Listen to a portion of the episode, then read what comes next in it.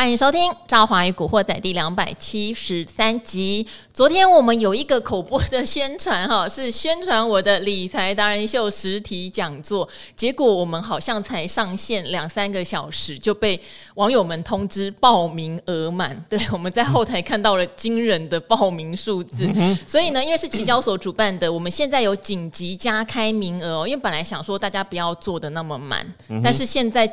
既然那么多人想报，我们有在开放一些名额哦。好，我们这边还是口播一下哈，理财达人秀的实体座谈会来喽。我们邀请的人有全球总经专家慕驊哥，还有丰盈投顾的总顾问叶俊敏，群群益期货的张林中，还有骨科大夫荣医生哦。要跟投资人面对面分享二零二三年市场的机会跟投资展望。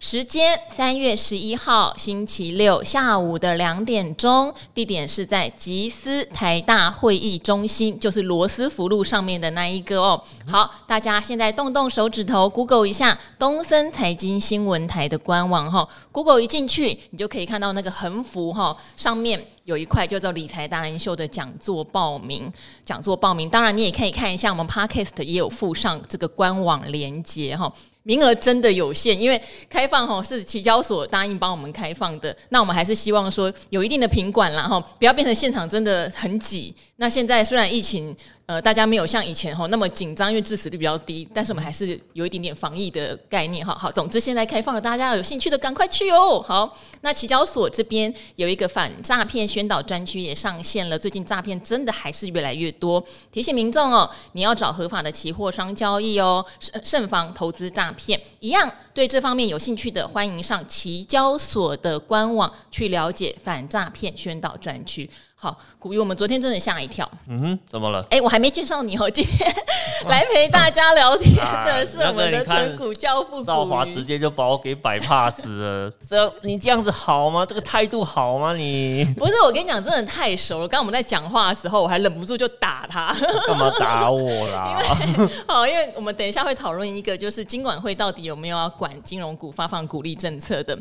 那因为古鱼昨天看完金管会的声明，就早上很直接跟我说，啊不。今天达人秀不用聊这个没搞头这样，对，好，然后嗯，我昨天呢，我们宣传的这个理财达人秀可以面对面的实体座谈会，哈，真的很谢谢我们听众朋友的支持。真的叫秒爆哎，好像三四个小时后我们就关门了。嗯哼，对。然后我怎么会知道？是因为就很多人跑到达人秀这边说，怎么会这样？要报的时候已经没有了。所以我们到昨天晚上十一点还在跟 主办单位沟通说，因为期交所跟我们一起办嘛，可不可以让大家多报一些这样子？我们都没在睡觉。好，所以。听到的人先去报名哈。好，那今天要聊什么呢？今天的主题其实很多，台股今天相对是比较抗跌的，可能也因为昨天跌的比较多，因为昨天我们的跌的跌点哈，感觉上是比。前一天晚上的美股多，那昨天晚上美股其实并不是非常理想，尤其大家知道，如果有在看台积电的 ADR，中场是收跌了三个百分点左右，联电也是一样吼。不过今天台积联电都没有什么明显的大跌，尤其联电还收红哦。联电结出元月营收不好，还是收红哦。今天的台股真的超级无敌爆炸厉害的一点是哦，例如说好爱普好了。爱普的一月营收是创下四年来的新低哦，就是不管你以前哪个月过年或者工作天数如何好了，它就是一个四年来的新低。今天股价涨哦，哈，信华一月的营收年月都是双减四十几趴，外资在出报告哈，再降平还是由黑翻红哦，所以台股的这个风险胃口真的是蛮大的哈。好，但是这些风险胃口跟今天的来宾古鱼有没有关系呢？关系不大。好，信驊我更正一下，它由黑翻红之后尾盘还是收黑，然后这样比较正常一点。好，古鱼他做了一件事情哦，他在今年的开红盘第一天，大家有印象吧？涨了五百六十点，他就把女儿的压岁钱在那一天如期通通存入了买 ETF 的账户里面。嗯、没有错，你哦。你不是，你可不可以帮女儿省点钱？涨五百六十点，你为什么还要在那天存呢？嗯、你等等嘛。不用，我觉得这个完全没有这样子的必要性哈。因为你看哦，你在短时，你在一个短的时间周期里面做投入的时候啊，你会很 care 它上上下下的涨幅的时机点。可是呢，你看了，我们是做长期投资的，你把时间轴拉长的时候啊，其实你去。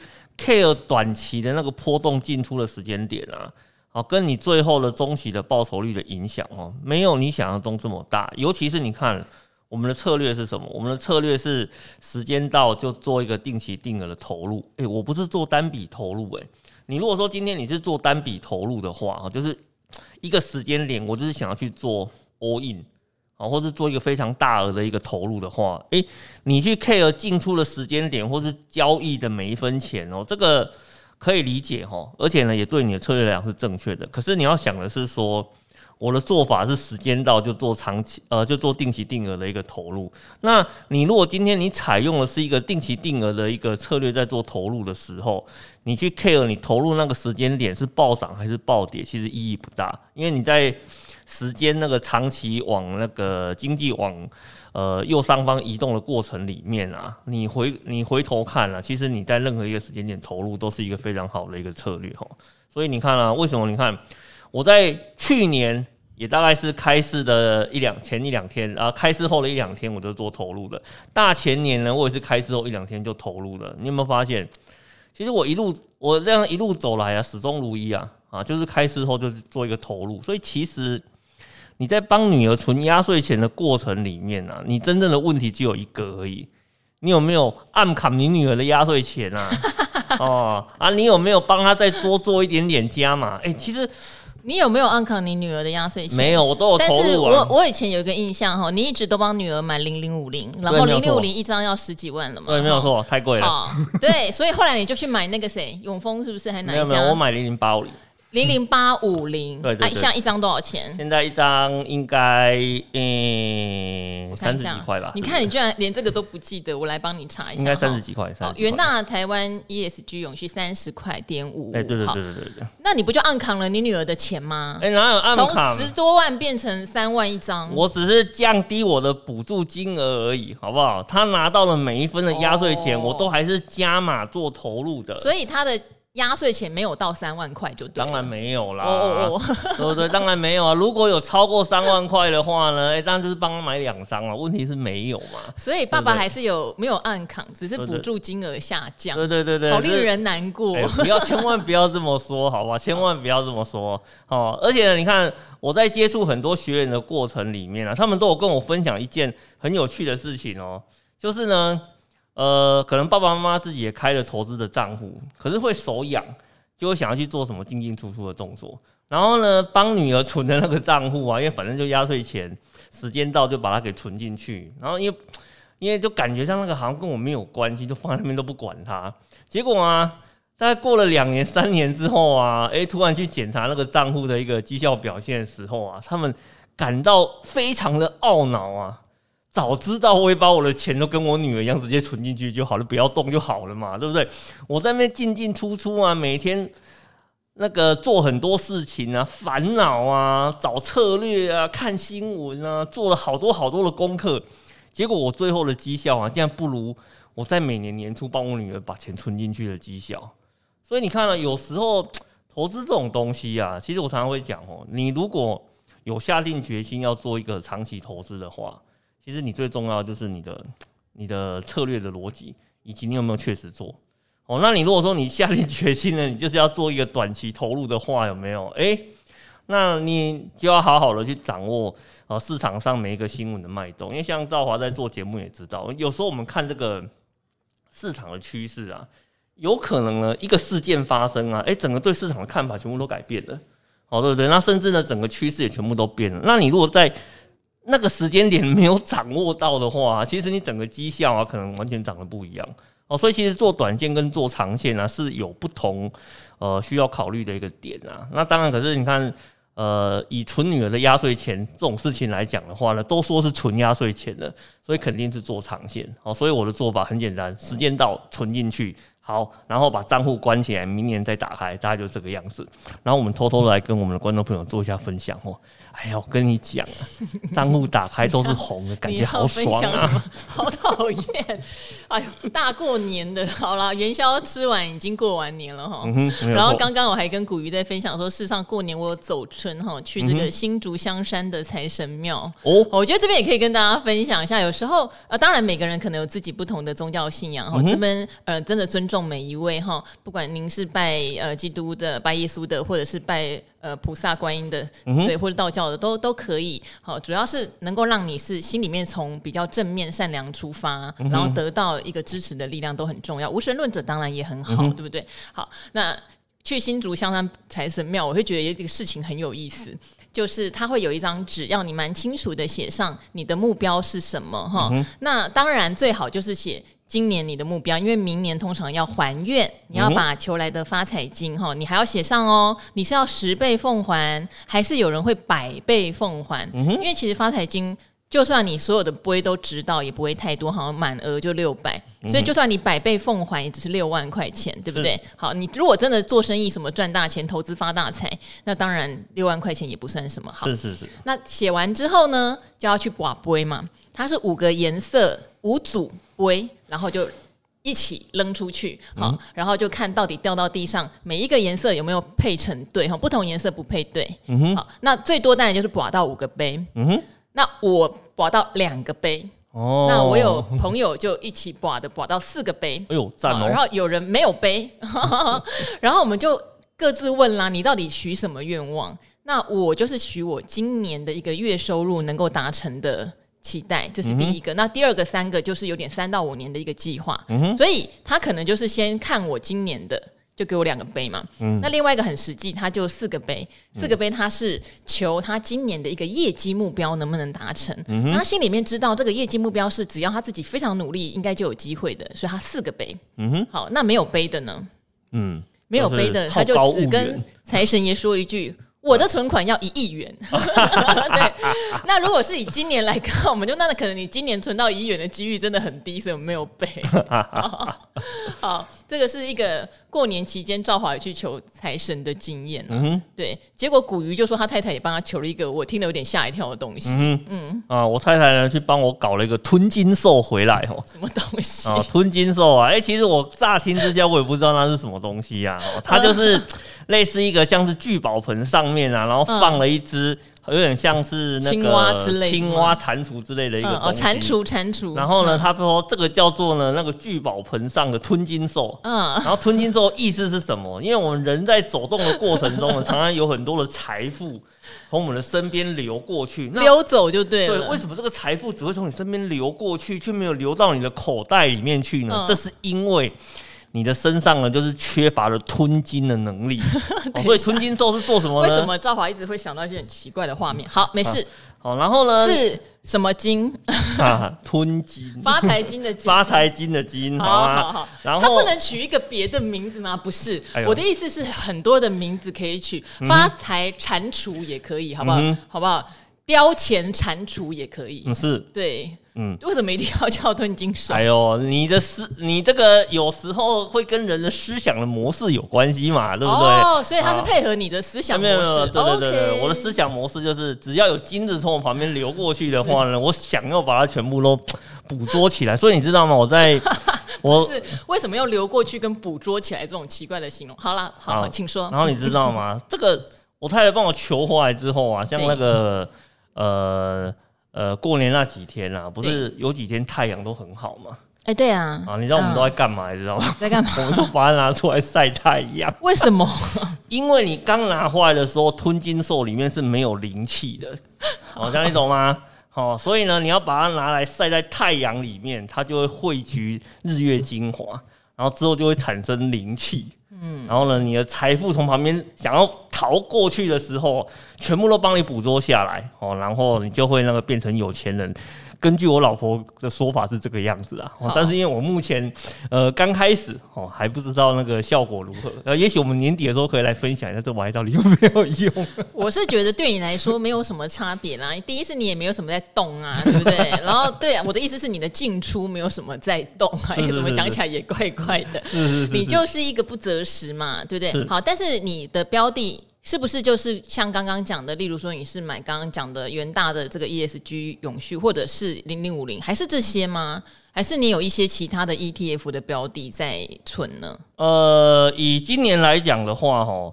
呃，事实上，我们标的的一个选择啊，哦，啊，因为今年还是处于蓝灯的一个状态。是啊，因为第二颗蓝灯，但是股市还是在万五。对对对，还是在万五，啊。可是最近这两天下跌了，喔，所以我看好像有些学员的信心就开始出现了一些质疑的动作啊。我跟你讲，这个很正常啊，涨的时候看涨，跌时看跌嘛，对不对？但是呢，蓝灯是一个事实啦，哈，所以像在蓝灯的阶段，哈，我们的。投资的策略都非常的简单，就是我们会把那个零零五零啊，哦，当成我呃持续做投入的一个标的物哈。那可是呢，我们今年呢会有一个比较特殊的地方在哪里，知道吗？就是哦，我们有在做一个思考哈，我们要不要把一个所谓的呃零零五零正二这样子的一个投资标的啊，哦放到哦投资组合里面来哦，因为比如说。比如说呢，我们现在是蓝灯嘛。你竟然自己提出这个零零五零正二，对对对。因为呃，之前有陆续听众在询问我零零五零正二，所以我也有了解一下。嗯、其实网络上有一位叫大人哥的，他非常爱写零零五零正二。大家如果真的非常有兴趣去搜寻一下，因为他写了非常多篇啦，嗯、等于是资料完整，而且他自己用钱在里面做实测。哦，对，对，对。但是我倒是第一次听到古鱼讲零零五零正二，我想听听看你的看法。嗯哼，因为零零五零正二哈，它是一个。呃，期货型的一个投资商品嘛，那事实上我们之前呃比较少在讨论期货哦，因为期货商品它的杠杆的幅度啊，大概它是可以从零哦到二十倍哦这样子的幅度都有。那一般人在接触期货的时候，都是以二十倍的杠杆当成是目标哦，在里面去做投资的。所以，我们其实我们不太建议做太高的一个杠杆投资啦。那像这个零零五零正二这个产品的话呢，它的标的物也是期货。然后呢，它的一个杠杆的倍数是两倍哦，这是它主要的一个特点。那当然，我们哦，事实上呢，我们在过去呢有有大概去了解一下这样子的一个产品。好，那呃，我们在了解之后，我赫然发现啊，诶，你如果今天你有在做长期投资的话哦，也许你可以考虑哦，把一些少量的零零五零正二放在你的投资的组合里面去，它有助于提高你整体的报酬率表现。因为为什么？因为呢，像这个零零五零正二的一个产品啊，因为它像那个赵华不是以前常会跟。小哥这边去做一些期货商品的讨论嘛？好，小哥有利用期货转仓来存股。对，哦，对对对。然后那时候有稍微解释，可能大家会觉得有点复杂，但我很简单的说哈，大部分的个股期在期货转仓的时候，你反而会降低一点点你的持股成本。嗯、哦，久而久之，不是每一次或是每一档都一样哦，嗯、但是几率很高。所以他发现这样存一整年后，转仓转仓转仓，反而哈几乎是把那个。股利都赚回来的那么多哈，四到五趴那么多的省成本，没有错，没有错。事实上哦，零零五零增二，你就把它想象成它是用转仓的方式在做存股的一个动作，因为呢，它跟存个股期有相同的一个效果。首先，第一个，呃，你存零零五零，它会有除权息嘛？那可是呢，你存零零五零正二的话呢，遇到除权息的时候，它是直接反映在价格里面。对，所以它等同是给你股息。给你股息，然后因为你没有领到，所以呢，间接的强迫你去做复利投资。嗯，这是第一件事情。然后第二件事情啊，我们在看那个零零五零正二，他在做转仓这件事情的时候，我觉得呢，非常的有趣哈。因为呢，他的一个经理人啊，他都会故意去挑什么时候做转仓，你知道吗？他只挑有逆价差的时候做转仓。啊，也就是刚刚赵华提到，他在转仓的时候，反而可以转到比较便宜的部位。对对对对。对，那针对这件事情呢，我还真的有跑去问元大投信那个 ETF 的团队啊。对。然后呢，我去跟他问说，哎，请问一下，你们在做这个策略执行的时候，是不是有刻意的去挑选过？他的回答是 yes。哦，他们有刻意去挑选，因为他挑日期，对他刻意去挑日期，挑在有逆价差的时候来做一个转仓的一个动作。所以呢，我们去回推这一档产品，它实际上能够带给投资人的一个报酬啊，以他们的公开说明书来讲哦，他们的预期的报酬应该是零零五零的一点八到二点二倍，这是它的设计值。可是呢，它实际交出来的一个报酬表现的话呢，事实上是三倍以上。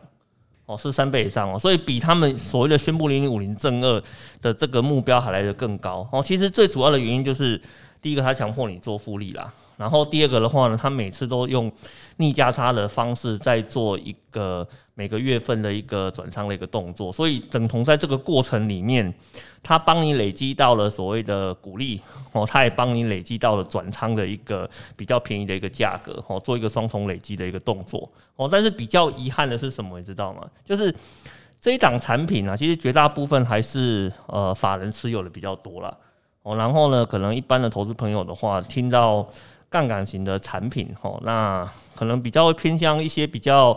投机负面的一个想法，所以比较少去做持有的一个动作，这是比较可惜的哦。那那当然，我是其实我们以前在节目里面常跟观众朋友做一个分享啊，就是投资工具本身没有什么对错了哦，主要就是看你了不了解它的一个特性，以及它的特性呢符不符合你的要求。如果觉得符合你的要求的话呢，诶，那其实这种。商品的话，放在你的投资组合里面去，哦，它应该可以创造出一个还不错的一个效果了哈。我的我的感觉上是这个样子的，所以我预计在今年啊，我们可能比如说像现在是蓝灯嘛，对不对？哦，那比如说蓝灯转黄蓝灯的时候的话呢，诶，我们可以尝试来做这方面的一个布局的一个动作，哦，那看是不是真的可以把。呃，我预期的报酬率在网上做一个提升，好，那我们也可以到时候来跟观众朋友来做一个分享哦。好，我上礼拜跟基金医生志源哥有募集，大家有没有一做定期定额或定期不定额或不定期不定额，总之。做策略成功的例子分享，到现在没有人来跟我分享，好难过，因为我自己有分享我自己怎么做的嘛，哈、嗯。好，我觉得，因为如果大家平常比较没有在做期货，可能对于转仓啦，哈，到底这个转仓成本如何，说实话没概念。但我这边用非常，嗯，应该说白话哈，也许并不精，并不是说呃完全符合专业术语，但他的意思就是正二在买多的过程中，他可以不断利用每个月。去买到更便宜的股票，做多嘛？对，做多对不对？同样的股票你都可以买到每个月更便宜的，是，那你不是爽到吗？对不对？没有错。简单来说是这样，嗯、但是反一无法。对，好，这边跟大家讲一下哈，反一也是杠杆哈，不是二跟一一就没有杠杆，反一也一样是杠杆。但是如果您有在做个股期放空。你会理解到，你转仓的时候，你通常会空得更高，就是你的成本增加了。对，没有错。所以反一反而会一直遇到期货转仓扣血，哈，扣血就是你的成本反而越垫越高。对，没有错，你就越赚越少。对，所以如果你去看零零五零的反一，它会偏离。反一这个该有的走势，它会它会跌更多，跌的比预期多，哎，它会跌的比预期多哈，它的价值会流失的更多哈。对，这个有兴趣的话，哪一天我们就专程来跟大家探讨杠杆型商品。嗯哼嗯哼。所以这边古鱼要强调的就是，因为正二有转仓的利多，哦，转仓对它有利，所以反而这一档商品你可以适时的做一点配置，而不用把它视为洪水猛兽。没有错，没有错。嗯，好，那我们再来讲一个议题，就是古鱼今天说没搞头的议题哈，还。是要跟大家讲一下，因为我想手上有金融股的朋友还是会有点小担心。昨天维泰来，我们有小小讲一下，但我们并没有深入分析哈、嗯。因为反正金管会是出来消毒了，所以这件事情并没有什么太大的变化。不过我觉得还是跟大家聊一下哦。金管会强调的是什么呢？他是讲说哈，现在他其实锁定的叫做资本攻击啦，是没有错。他说资本攻击这件事情拿来发现金股利，他会管。好，简单来说是这样，但是其他的话，例如他鼓励什么？他希望大家干脆就拿股票鼓励来发好了，没有错。哦，因为你发股票的话，哈，他不做任何限制。好，再来的话就是，如果你是用前一年的未分配盈余加计当年度的获利来发股利，他也没有什么太大的意见。嗯哼，好，好，所以呢，他的意思是，他只是不希望大家哈。把资本公积拿来发光光，他觉得这样很危险。嗯。简单来说是这样。那再简单来说，对于原本的政策似乎是没有任何的改变。嗯。会发的就是会发，不会发的也不会因为这件事情 对就变成怎么样这样子。嗯，没有错。嗯，我们呢可以用一个很白话的方式来解释呃金管会的一个想法哈，就是你真的有赚到钱才可以拿来发股利。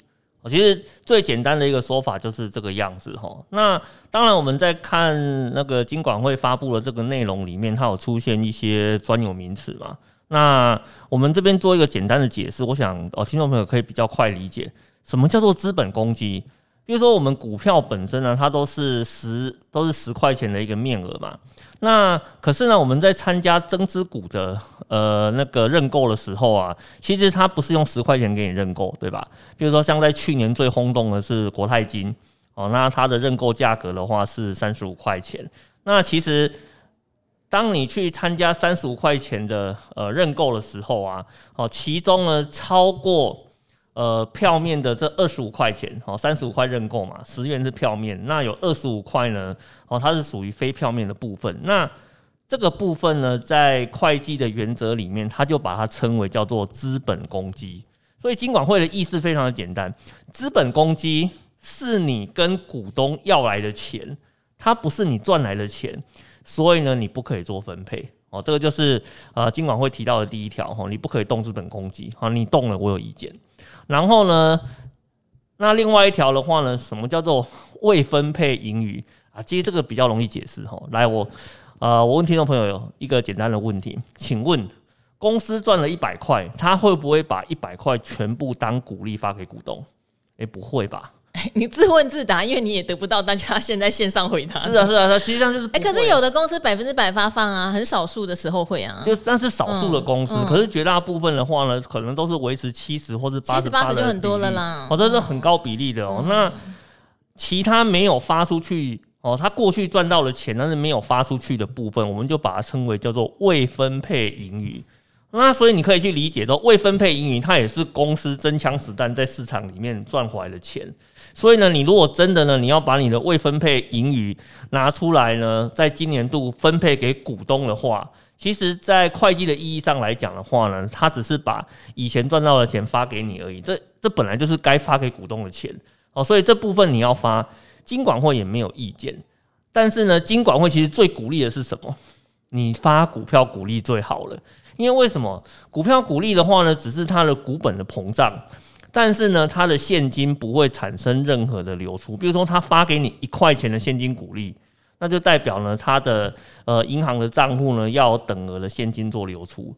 可是呢，如果他发给你的是股票股利，它只是在会计的账上，它的股本膨胀了，但是呢，它在银行里面的这个金额是没有任何的一个改变。那呃，听众朋友要了解一件事情哦，如果今天金融业啊，哦需要去做一些呃紧急状态的一个处理，比如说要打呆账啦，好，或是哦，比如说产险呢要做一些紧急的一个赔偿的一个动作啦，或者说有一些意外啊需要去做一些处理的时候，请问你是拿什么东西在支付？你是拿现金在支付，好吗？好，所以呢。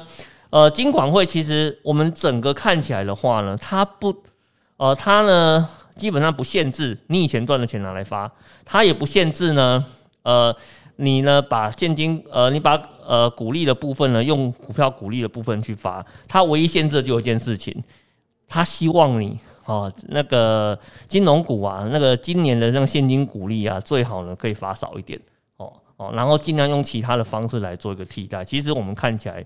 最重要的概念大概就是这个样子，所以其实我觉得以今年的发放状况来看，呃，你有可能啊，有些公司以前都是发现金股利为主的，诶，会不会在今年的一个状态之下的话呢，它呃改用了股票股利来取代现金股利？诶，其实这是有可能的哦，哦，这是有可能的哦，哦，所以你说发股票股利比较不好嘛？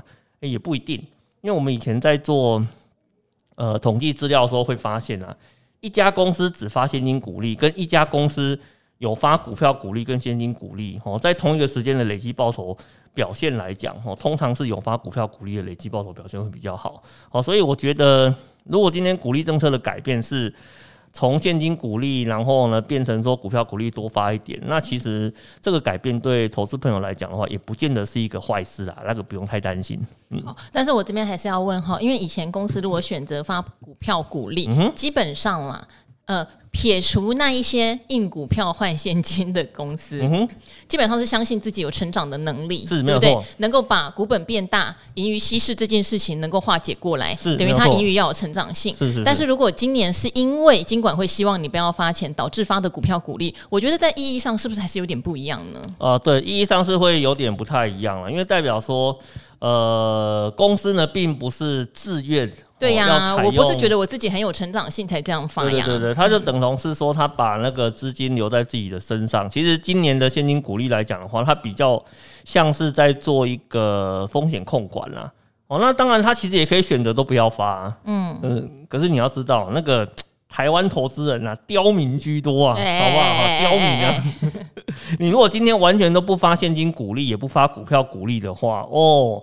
我觉得那个股东会开起来会很难过，哦，开起来会很难过，哦，所以，呃，在政策面的方面来讲的话呢，哦，我觉得可能或多或少还是会发，呃，会做一些调整啦，会做一些调整啦，就是尽量的去满足，比如说监管机关的一个要求以及股东的一个期待，哦，两边去取一个平衡啦，嗯嗯，好，总之就是今年的话。我觉得不要把呃对金融股的期待都放在股利身上，然后毕竟我们如果你真的爱它，就是共体时间，对，要遇到比较奇怪的事情哈。好，那这边的话，我们念一个留言哈，非常可爱哈，叫做翁瑶瑶，因为我们在礼拜天的时候呢，这个翁瑶瑶她是在台湾经济上班哈，他们有一支很强的垒球队有跟我们打球啦，他就说纯友谊赛。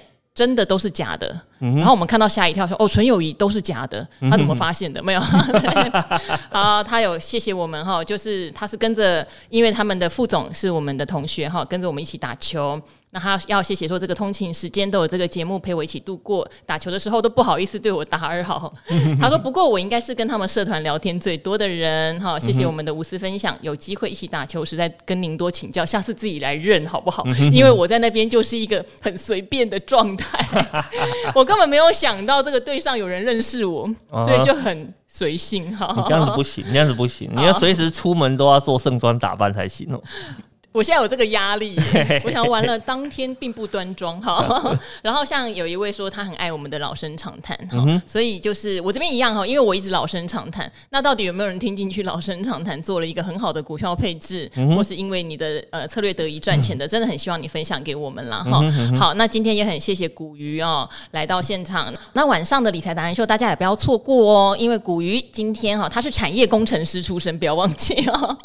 他呢有研究最近一个很热的话题，大家应该有注意到，就是这个 Chat GPT 聊天机器人哈。事实上，我之前也有跟他聊天，他真的还蛮可爱的。好，例如我问他说：“当女友告诉你你高兴就好，是什么意思？”他竟然回说：“那就代表你的女友希望你开心。”嗯，果然是宅男开发的聊天工 工具人，对，没有错。他回答的意思呢，可能跟实际有点不太一样。请不要看字义上，好不好？对对对。然后呢，所以他晚上会来聊一下，到底这个产业哦，大家现在只要沾到呃这个议题，说你有做它的软体开发哈，或者有它的相关应用，在美国已经是一个迷因股的代表。有公司哈涨百，就是涨了一百趴以上哈，就是因为说它有。沾到这个边，可是有没有呢？